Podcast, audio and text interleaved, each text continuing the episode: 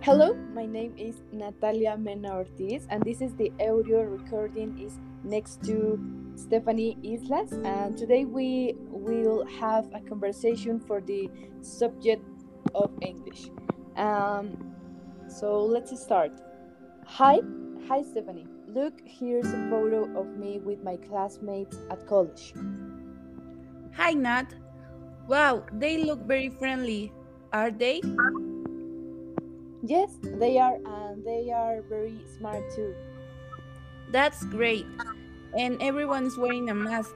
It's very important to still taking care of your health. And who is the guy with the straight hair, now? The guy on the left, he is Angel, and he's very thin, and he's 18 years old. Great. What about this girl? Who is she? The girl on the on the right is Andrea, and she's 19 years old. And as you can see, her hair is wavy and black. I can see her hair is beautiful. And who is the guy with the blue jeans? The guy between Angel and Andrea is Kevin, and he's very intelligent and funny.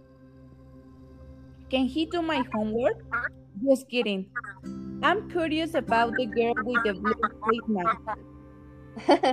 the girl next to me, she's at City and she's curly blonde hair and she's 23 years old and she's also very tall.